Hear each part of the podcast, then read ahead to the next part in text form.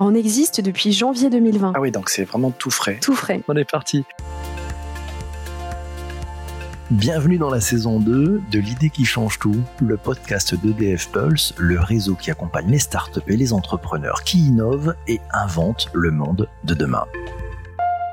Dans les épisodes de cette nouvelle saison, rencontrez des femmes et des hommes bourrés de talent et d'énergie. Ils viennent partager avec nous le déclic qui a donné vie à leur idée nous explique en quoi cette idée est vraiment innovante, en quoi cette idée change tout. Vous venez avec nous?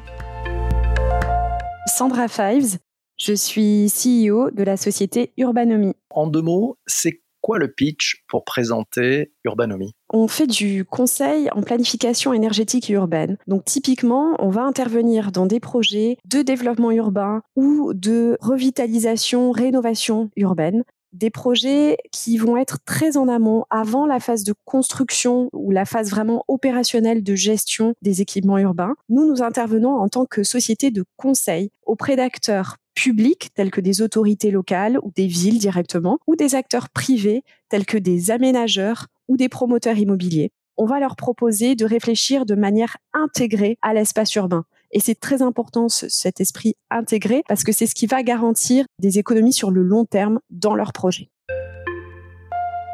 En quoi Urbanomy et, l'idée qu'il y a derrière la création de cette société change tout? L'idée qui change tout, c'est le positionnement unique sur le marché. On n'est pas sur euh, euh, comment dire une, innovation de rupture. On est vraiment sur une innovation en termes de positionnement. Pourquoi? Parce qu'on est une société qui est euh, issue d'un groupe qui groupe EDF qui à la base a un positionnement très opérationnel, euh, qui va plutôt vendre soit la fourniture d'énergie, soit des solutions énergétiques. Et là, on vient prendre un positionnement très différent. C'est un positionnement amont deux sociétés de conseil. C'est assez unique sur le marché.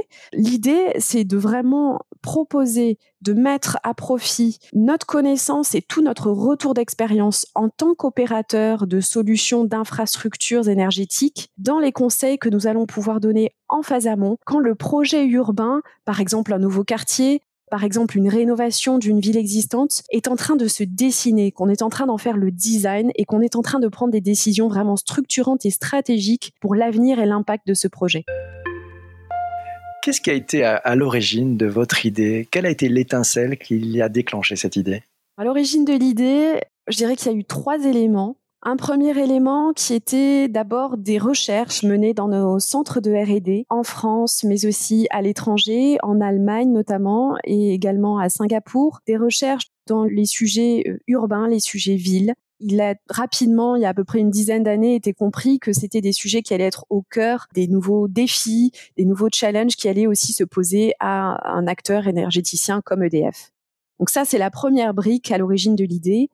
La deuxième brique, c'est des besoins marchés, c'est-à-dire que on a eu des clients euh, déjà en portefeuille, notamment à l'international, qui venaient nous, solliciter pour les accompagner dans des projets de euh, construction de nouveaux quartiers, de réhabilitation de quartiers existants, de nouveaux développements urbains. Ce besoin marché, il est essentiel pour s'assurer qu'on va partir sur un business viable. Comment le projet a-t-il vu le jour? C'est une démarche qui a été menée chez EDF il y a à peu près 2-3 euh, ans, qui était une démarche de recherche de nouveaux modèles d'affaires pour pouvoir euh, eh ben, assurer un renouvellement de la, génération de, de valeur au sein du groupe EDF. Dans le cadre de cette démarche, qui a été menée sous forme de projet, on a un certain nombre de personnes qui sont venues pitcher des idées en tant que sponsor. Et dans ces idées qui ont été pitchées, eh bien, il y avait justement le pitch du fait de créer cette société de conseil. Qu'est-ce que vous avez fait juste après avoir eu l'idée? C'est cette personne ce jour-là qui a euh, pitché en tant que sponsor cette idée qui quelque part a permis de générer une dynamique autour de, de ce projet, dynamique qui a été incubée dans l'incubateur d'EDF qui s'appelle EDF Pulse Croissance moi, en tant que chef de projet, eh bien, j'ai pu euh, créer une équipe, m'associer à ceux qui aujourd'hui donc sont les cofondateurs d'Urbanomy pour étudier cette opportunité de création de société. On parle maintenant de vos utilisateurs. Qu'est-ce que votre innovation change vraiment pour eux et ça change quoi pour les acteurs de la chaîne de valeur? En quoi ça va changer leur vie? D'abord parce qu'on va aller rechercher un espace urbain qui va bien s'inscrire dans l'écosystème.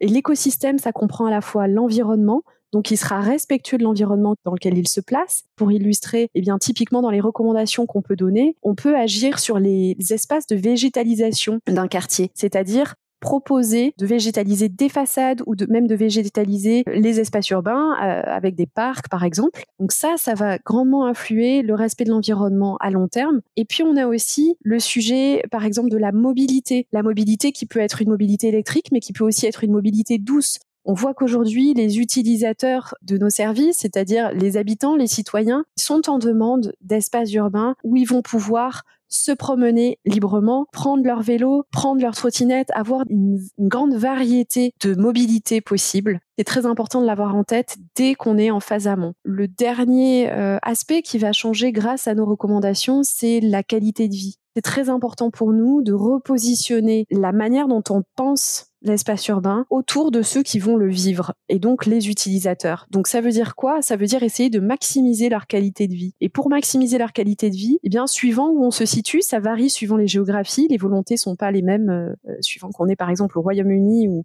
ou en Allemagne. Mais globalement, on peut dire qu'il va y avoir un sujet d'accessibilité aux infrastructures. C'est-à-dire que, en tant que résident d'un quartier, je veux savoir combien cela me prendra pour accéder à l'hôpital le plus proche, à l'école la plus proche. Il va y avoir un sujet de facilité de vie dans le quartier. Donc on revient sur les thématiques de mobilité. Est-ce que j'ai plusieurs services de mobilité à disposition? Il va y avoir un sujet de euh, ce sentiment de contribution positive à la lutte contre le changement climatique. Donc typiquement, qu'en est-il de, de mon logement? Voilà, ça va être toutes ces thématiques-là. C'est en ça qu'on va pouvoir influer et avoir un impact sur la vie des utilisateurs quels ont été les, principaux challenges ou les principales difficultés que vous avez rencontrées une fois que vous avez eu cette idée? Vous avez fait quoi juste après? On a cherché à démontrer le business plan, donc à aller euh, tester notre, notre idée sur le terrain pour s'assurer qu'elle était viable avant d'aller chercher le financement. Une fois le financement obtenu, le principal challenge, c'était celui de ce passage à l'industrialisation on était face à une innovation qui existait déjà dans le groupe, c'est-à-dire en termes de capacité et de modèles. Ces modèles existaient déjà à la R&D, des projets étaient déjà menés à l'international et en France en accompagnement de promoteurs immobiliers, de villes. Donc il y avait déjà des références. En revanche, il fallait qu'on passe d'activité R&D à des activités commerciales avec une industrialisation de ces outils. L'objectif pour faire face à ce challenge, ça a été de très rapidement se constituer en équipe projet d'abord à part. Donc ça, c'était pendant la phase incubation. Et puis ensuite en société, société du groupe EDF, pour pouvoir préserver cette culture de test and learn. Quels ont été les vents contraires et puis les vents porteurs que vous avez rencontrés depuis la création d'Urbanomy? Alors les vents contraires, assez liés d'ailleurs à, ce que j'expliquais sur le, passage à l'industrialisation, le fait de passer d'activités menées sous un format euh, plutôt de recherche à un format vraiment commercial cette transition, elle, euh, elle présente euh, des challenges aussi de positionnement interne. Il faut euh, accompagner les équipes pour comprendre que ce qui était fait au préalable sous format R&D doit maintenant se faire dans une perspective business. Donc, il faut changer le modèle économique, il faut changer aussi la manière de travailler, la manière d'aller prospecter sur les marchés et de se positionner avec une entité commerciale associée à marketing approprié et puis une campagne de communication aussi adaptée ça a été, euh, je dirais, un, vent contraire, mais qui, bon, qui, a été surmontable. Et les vents porteurs alors? Le premier vent porteur, c'est le fait d'avoir une structure disponible au sein du groupe qui permet d'incuber ces innovations. Ça, c'est très important parce que c'est un moment où euh, on a besoin d'être incubé dans une structure, donc en l'occurrence chez EDF, euh, il s'agit d'EDF Pulse Croissance, on a besoin d'être incubé dans une structure un petit peu à part, qui nous préserve quelque part de ces vents contraires, qui nous appuie, qui nous aide, qui nous coach, qui fait aussi office de mentor, c'est un petit peu tout en même temps, et qui nous propose des outils mis à disposition pour qu'on puisse aller plus vite, pour qu'on puisse avoir accès aux bons supports, aux bons appuis, en interne et en externe.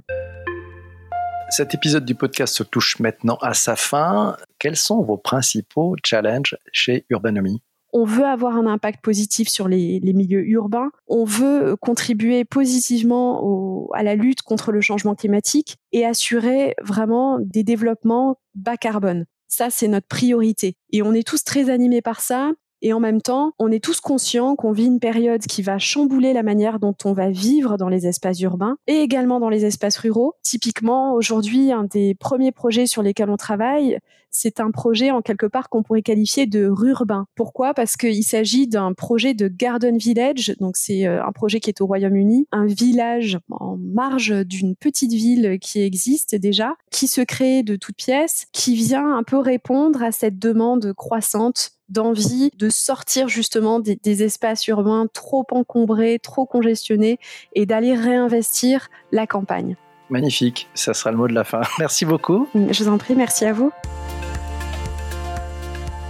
Pour ne rater aucun épisode de l'idée qui change tout et découvrir de nouveaux témoignages d'entrepreneuses et d'entrepreneurs passionnés et passionnants, abonnez-vous sur votre plateforme de podcast préférée.